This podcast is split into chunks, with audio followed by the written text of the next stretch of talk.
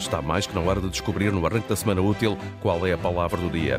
Já em estúdio está Mafalda Lopes da Costa, a quem cumprimento. Muito boa tarde, Mafalda. Boa tarde, Mafalda Lopes da Costa. Boa tarde. Ah, agora sim.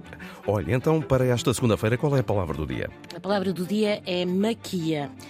E é uma maquia é quando alguém recebe muito dinheiro ou quando é generosamente recompensado por um qualquer serviço.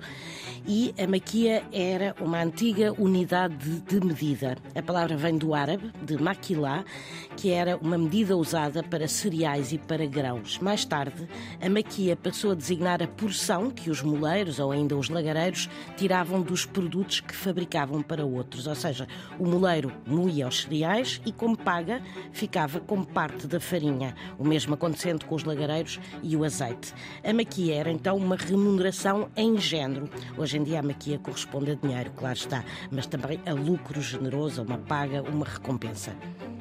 Está descoberta a palavra do dia no arranque desta semana, edição Antena 1 Mafalda Lopes da Costa. Já sabe, esta e outras palavras estão disponíveis em RTP Play.